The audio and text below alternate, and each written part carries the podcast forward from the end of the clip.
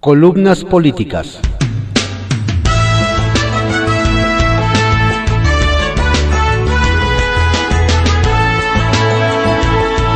Continuamos con la audiosíntesis informativa de Adrián Ojeda Román, correspondiente a hoy, viernes 15 de octubre de 2021. Demos lectura a algunas columnas políticas que se publican en periódicos de circulación nacional. Jaque Mate, por Sergio Sarmiento, que se publica en el periódico Reforma. El montaje. Fue un episodio dramático. Este 12 de octubre, una mujer, Débora Medina, se hincó frente a una diputada de Morena, Meray Villegas, y le suplicó ayuda para que su hijo de 14 años obtuviera un medicamento. La legisladora le dio la espalda. La Cámara de Diputados debía abordar un tema más importante, un homenaje al Che Guevara. Al día siguiente, el vicecoordinador de los diputados de Morena, Leonel Godoy, afirmó que todo había sido una provocación. Ayer sufrimos un montaje. Después de hacer uso de la tribuna, Mariana Martín del Campo, en realidad Gómez del Campo, bajó y llevó a nuestras curules a dos señoras de hijos con cáncer. Iban con los celulares grabando todo. Fue una provocación del PAN en la que no caímos. Ayer en radio, Godoy reiteró que Gómez del Campo y otros diputados del PAN habían conducido a estas dos madres al lugar donde estaban los legisladores morenistas con el propósito de provocar una confrontación. Quizá después empezó a repetir los argumentos del presidente López Obrador sobre por qué hay ese desabastecimiento de medicamentos cuya existencia antes negaba. El problema, me dijo Godoy, es la corrupción de las farmacéuticas y el monopolio de las distribuidoras.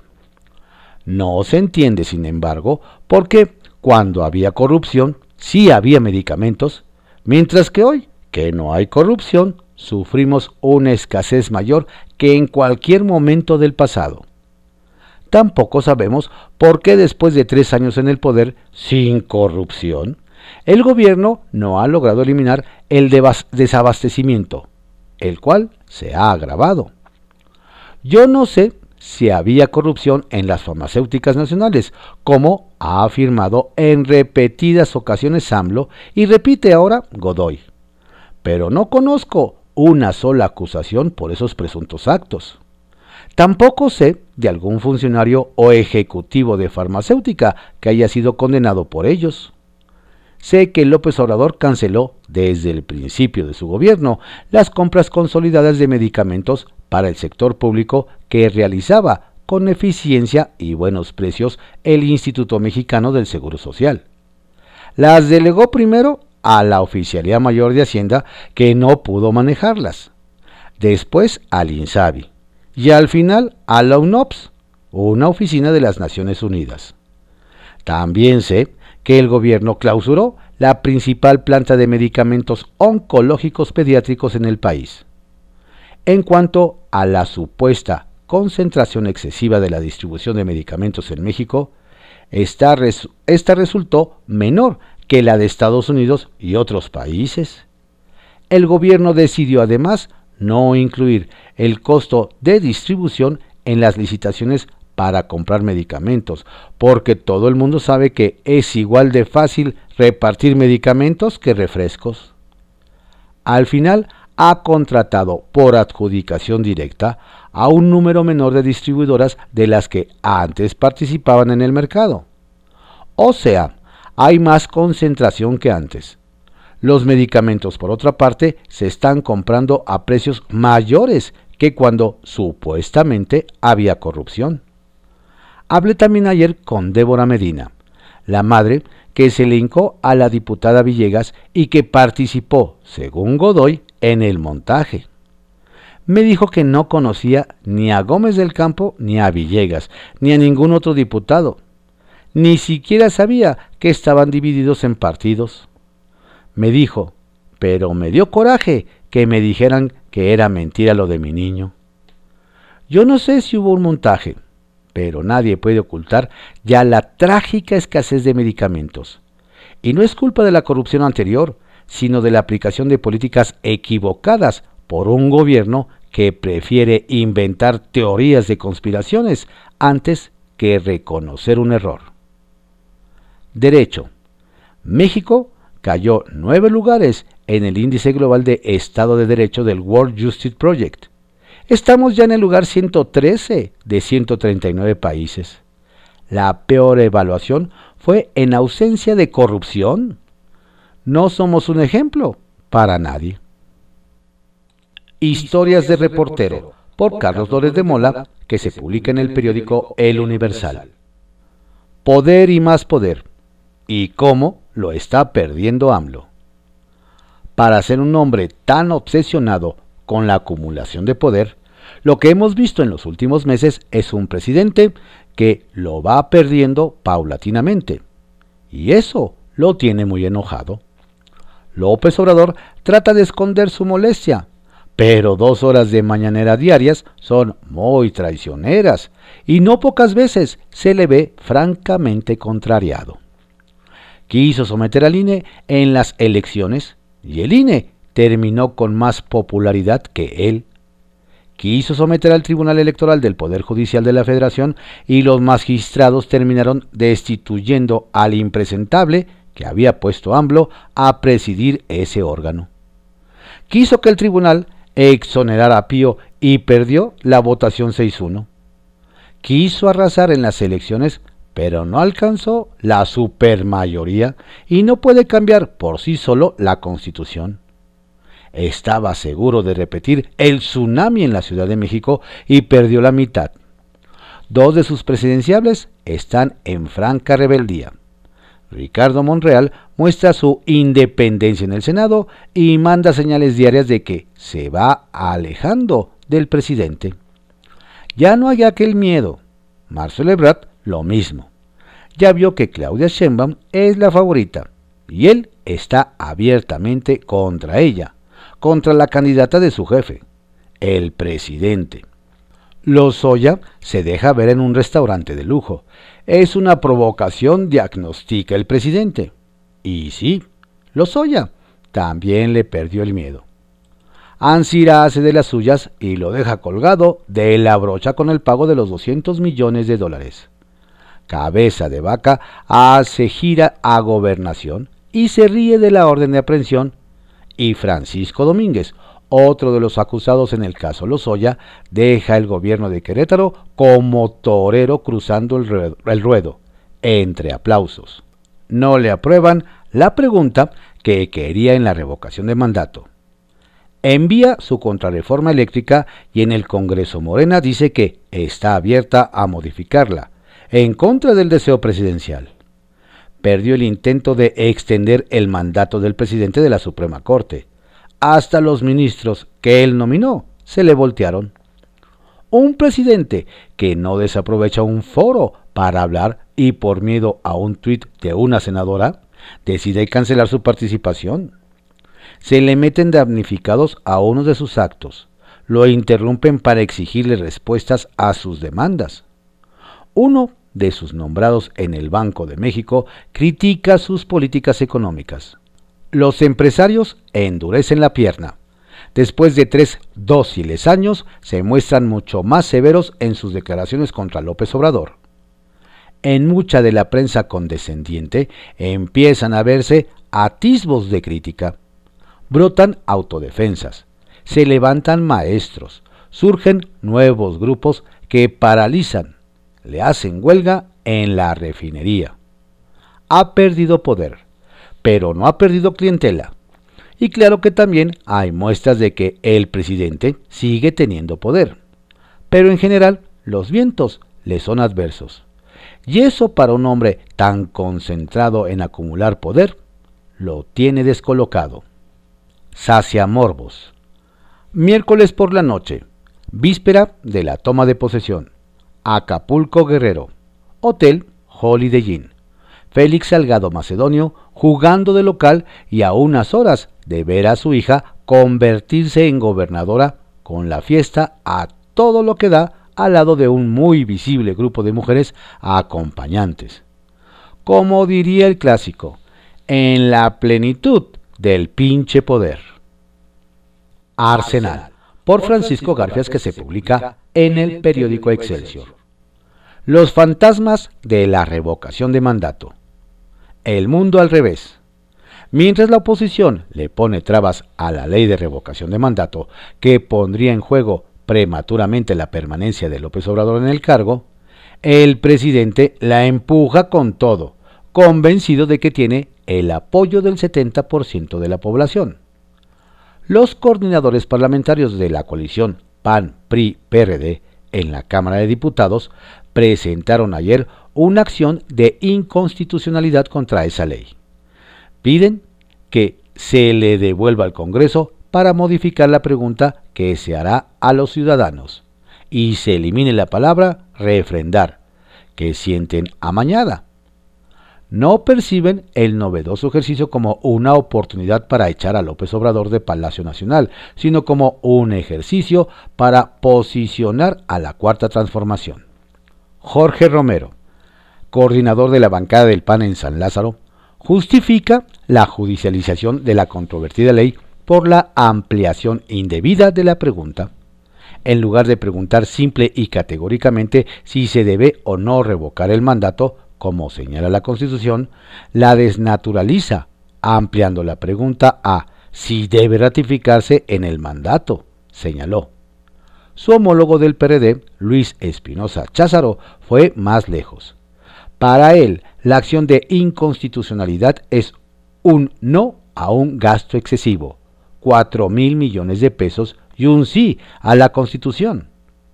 El priista Rubén Moreira coincidió que el espíritu de la revocación de mandato que contiene la Constitución no es el de dar un refrendo al Ejecutivo. Por eso la impugnación a la pregunta, puntualizó. La consulta es presentada por el gobierno como un ejercicio de democracia participativa. Se llevará a cabo el 27 de marzo de 2022 si logra reunir el 3% de las firmas de ciudadanos registrados en el padrón electoral. Para que sea vinculatorio su resultado, se requiere la participación del 40% de los votantes registrados. Dice la pregunta aprobada. ¿Estás de acuerdo en que Andrés Manuel López Obrador, presidente de los Estados Unidos mexicanos, se le revoque el mandato por pérdida de la confianza o siga en la presidencia de la República hasta que termine su periodo? Al Partido del Trabajo, el aliado peor tratado de la coalición Juntos Haremos Historia, ya solo le quedan cuatro senadores. El brinco de Nancy de la Sierra y Alejandra León Gastelum al llamado Grupo Plural que comanda el expanista Germán Martínez deja legalmente a los petistas al borde de la disolución como grupo parlamentario. Ricardo Monreal, coordinador de la bancada de Morena, ya los auxilia para que no pierdan las prerrogativas legales y financieras de los grupos parlamentarios. Cobra fuerza la versión de que de un momento a otro se anunciará que la senadora morenista Graciela Valencia pasará a formar parte de la bancada petista. No hay duda de la habilidad de Monreal para ganar aliados para su causa más de la Cámara Alta. A los cinco senadores del llamado Grupo Plural los quieren llamar asociación. Ya les asignaron escaños. Los pusieron en la última fila. Tendrán voz pero no voto en la Junta de Coordinación y la mesa directiva. No serán reconocidos como grupo parlamentario, confirmó el propio Monreal. Ya fueron notificados que serán recibidos por el secretario de Gobernación, Adán Augusto López Hernández. El encuentro se dará en el marco del diálogo permanente, constructivo, cortés y propositivo que ofreció el funcionario durante su comparecencia en el Senado. De acuerdo con la carta que los cinco magníficos le enviaron para pedir la cita, le quieren plantear dos temas fundamentales. La violencia que no cesa en el país y la reforma eléctrica del Ejecutivo uno de los obstáculos más complicados para la sobrevivencia de la Alianza Va por México será la elección de candidatos en las elecciones por venir. El PRD, vía Jesús Ortega, propone elecciones primarias a sus aliados del PRI y el PRD. Cada partido saca su mejor aspirante y luego compiten entre ellos. Pueden ser militantes o pueden ser ciudadanos, puntualizó Ortega. Por cierto, ve muy sólida la alianza va por México, pero reconoce que si el PRI da los votos para aprobar la reforma eléctrica en el Congreso, dañaría casi irremediablemente en el corto plazo la alianza. Ojalá se imponga la sensatez, manifestó. Chucho precisó que el PRD no quiere una reforma neoliberal en la industria eléctrica, pero tampoco que regrese el monopolio estatal. Queremos una reforma que no quite la rectoría del Estado, pero que permita la inversión privada, nacional y extranjera, que garantice la electricidad a bajos precios, puntualizó. Estrictamente personal, por Raimundo Riva Palacio, que se publica en el periódico El Financiero. El encantador de serpientes. Si algo hay que resaltar de Emilio Lozoya es que es un extraordinario encantador de serpientes. Envuelve con su plática. Dice lo que los otros quieren escuchar. Les hace promesas que los emocionan y los llevan a soñar. Así lo hizo con el presidente Enrique Peña Nieto, a quien tenía embelesado Lozoya. Solo atendiendo la mitomanía seductora del exdirector de Pemex, se explica la forma como ha embaucado al fiscal general Alejandro Guesmanero en el maxi proceso azteca contra funcionarios del viejo régimen, pero que tiene un antes y un después de la cena del Hunan el sábado pasado. El sábado cenó en ese restaurante en las lomas de Chapultepec para celebrar el cumpleaños de la sobrina de Arturo Enríquez Autrey, un incondicional suyo a quien nombró director de Procura y Abastecimiento de Pemex y que, como se denunció en este espacio hace seis años, chantajeaba a empresarios en nombre de los Oya. Hernández Autrey vive sin preocupación en Houston las fotografías de la cena que mostraron los privilegios y el cinismo de un delincuente confeso provocó reacciones en la Fiscalía General. Una persona cercana a Gers Manero lo describió como enojadísimo, malestar que debe estar subiendo su temperatura porque la cuenta regresiva para que aporte las pruebas que soporten sus denuncias tiene como fecha límite el 3 de noviembre. Y hasta ayer no había entregado nada de valor judicial que permita a la Fiscalía General procesar a nadie. La joya de la cruzada contra la corrupción está a punto de colapsar.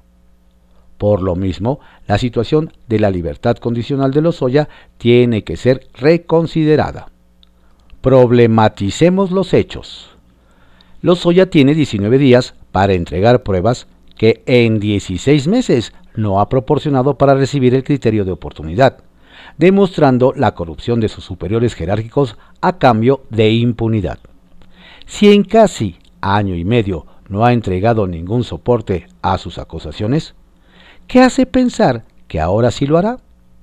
Si además una de las condiciones del criterio de oportunidad es que no haya dicho mentiras por las varias falacias en las que incurrió y las contradicciones en sus declaraciones ministeriales, este tendría que ser encarcelado. Es decir, si se ve objetivamente su situación legal, podría estar a punto de ir a la cárcel. Ello si la Fiscalía General quiere evitar que empiecen a crecer las sospechas de que no solo es un delincuente protegido por el gobierno que sirve como instrumento de la persecución política, sino que podría ser el centro de un esquema de corrupción al más alto nivel. Este considerando solo podría ser planteado como una hipótesis para probar si Lozoya se fuga de México. ¿Cómo hacerlo? Para responder la pregunta, recordemos que en la solicitud de la orden de aprehensión contra una treintena de científicos y extrabajadores de CONACYT, Gers Manero pidió que los encarcelaran en la prisión de máxima seguridad del altiplano, porque tenía una conducta criminal que por las enormes cantidades de dinero y capacidad económica obtenida de forma ilícita, podrían realizar actos de corrupción en algún centro con medidas de seguridad bajas o medias, o incluso poner en peligro la seguridad interna de las prisiones, y por tener los recursos para favorecer para sí un trato diferenciado o eventualmente ser auxiliados por miembros de la organización criminal que conforman, o por diversas personas para, para una evasión.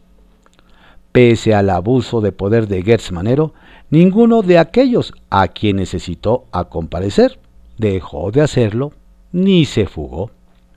Lozoya no solo tiene recursos, sino que ya se fugó una ocasión de México para evadir la captura. Se escondió en Rusia, arropado por Bahit Alekperov, que fundó en 1991 Lukoil, la petrolera más grande de ese país y con quien, como director de Pemex, firmó el primer acuerdo de cooperación con una empresa extranjera para exploración y producción de crudo. Se hizo de una novia rusa que reside cerca de la Ciudad de México, y cuando vivía con ella en la lujosa residencia de Alekperov, en Marbella, tenía una escolta de rusos que iba con él cuando lo detuvo la policía española el año pasado. El exdirector de Pemex nunca debió haber tenido la libertad condicional, pero se la dieron mediante un acuerdo secreto. Los delitos por los que lo acusan, similares a los del abogado Juan Collado, lo deberían tener en prisión preventiva oficiosa, en la cárcel, sin que en las acusaciones en su contra tengan la gravedad para ser mantenido en prisión, se encuentra la exsecretaria Rosario Robles y el exsenador Jorge Lavalle, detenidos con pruebas falsas y acusaciones inventadas. La cuenta regresiva de Lozoya avanza rápido. Carente de pruebas hasta ahora, tampoco ha respondido convincentemente para la reparación del daño a Pemex. Según la Auditoría Superior de la Federación, el probable quebranto que hizo a Pemex se aproxima a los 20 mil millones de pesos que no se sabe aún dónde quedaron. Lozoya ofreció su casa en Lomas de Besares a unos 3 kilómetros del Hunan y otra casa en Ixtapa. Pemex ha rechazado la propuesta porque está muy alejada del daño causado. Pero no quiere dar más, aunque en sus cuentas alemanas siguen depositados más de 6 millones de dólares que les dio Odebrecht en sobornos por sus servicios. Este encantador de serpientes tiene que probar el 3 de noviembre que no solo fue un hablador que engañó al fiscal, pero Gers Manero debe actuar con inteligencia y cambiar su estatus de libertad condicional a prisión preventiva oficiosa. Si aporta pruebas, que le dé el criterio de oportunidad. Pero lo que no debe permitir es que se le escape. Con los recursos de los Oya, ¿Quién podría impedirle que se quite el brazalete y se vaya a quién sabe dónde? Nadie realmente. Ya se le escabulló una vez a Gersmanero y se le puede ir otra vez. La diferencia es que ahora el costo para él sería impagable. En privado, por Joaquín López Dóriga, que se publica en el periódico Milenio. Ebrard no volverá a declinar. A finales del 2011 coincidí en la boda del hijo de un querido amigo con Marcelo Ebrard, entonces jefe de gobierno de la Ciudad de México. Unos días antes había declinado a favor de Andrés Manuel López Obrador en la lucha por la candidatura presidencial del PRD. ¿Cómo estás? me saludó atento. Decepcionado, le contesté. ¿Por qué? me preguntó. Porque me dijiste ibas con todo por la presidencia y declinaste. Fue la encuesta. Marcelo, ¿desde cuándo pierdes encuestas? Ya vendrán otra oportunidad. No, Marcelo, en esto de ser presidente no se repiten las oportunidades. Ahora, diez años después, cuando este México es otro, reconozco que me equivoqué. Y hoy tiene otra oportunidad la más sólida de su vida para ser presidente de la República. Sobre esto hablé con él el miércoles en Radio Fórmula, en la primera entrevista en la que, sin aceptar, habló del tema y de las dos veces que declinó por López Obrador. En 2000, cuando era candidato al gobierno del entonces Distrito Federal por el Partido Centro Democrático y en 2011 para la presidencia de la República. Al preguntarle si estaba dispuesto a declinar una tercera vez, me dijo, no habrá ningún motivo para imaginar un desenlace de ese, de declinar a favor de nadie, porque simple y llanamente las condiciones hoy son otras totalmente distintas. Y definitivamente voy a participar en el proceso. No dudes de eso. Es un compromiso de vida y estoy en el proyecto de Morena. Así que independientemente de las circunstancias, Ebrard buscará la candidatura y no tengo duda, estará en las boletas de 2024. Él dice que con Morena y yo que con Morena o sin Morena, pero estará. Retales. 1. Complot. La crisis en la construcción de Dos Bocas se ha querido atribuir a ICA, pero la operadora es la diputada de Morena Susana Prieto, la misma que bloqueó durante semanas las maquiladoras de Chihuahua y Tamaulipas para hacerse de sus contratos colectivos de trabajo. Ahora va por dos bocas a donde ha llevado sus grupos de choque, desatando la violencia con el mismo fin, quitarle a la CTM esa titularidad para que la constructora firme con CATEM, que busca ser el brazo sindical de la 4T. 2. Ausencia. La Secretaría del Trabajo ha estado ausente de este conflicto que podría explotarle al presidente y su titular, Luisa María Alcalde, se limitó a subir un tuit desmarcándose del conflicto, que es de su total responsabilidad. Y 3. Crisis. El subgobernador del Banco de México, Jonathan Heath, advirtió que seguirán al alza los precios internacionales de las materias primas, y en México también agravados por los desastres naturales y los de gobierno, como es el bloqueo al transporte ferroviario que la CENTE mantiene desde hace 71 días en las vías de Michoacán. Un conflicto federal en la total impunidad.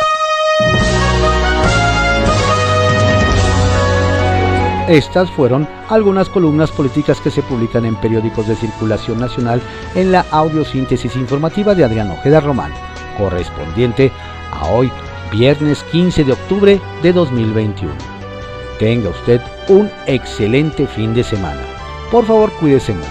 No baje la guardia. Si se cuida usted, nos cuida a todos. Saludos cordiales de su servidor, Adrián Ojeda Castilla.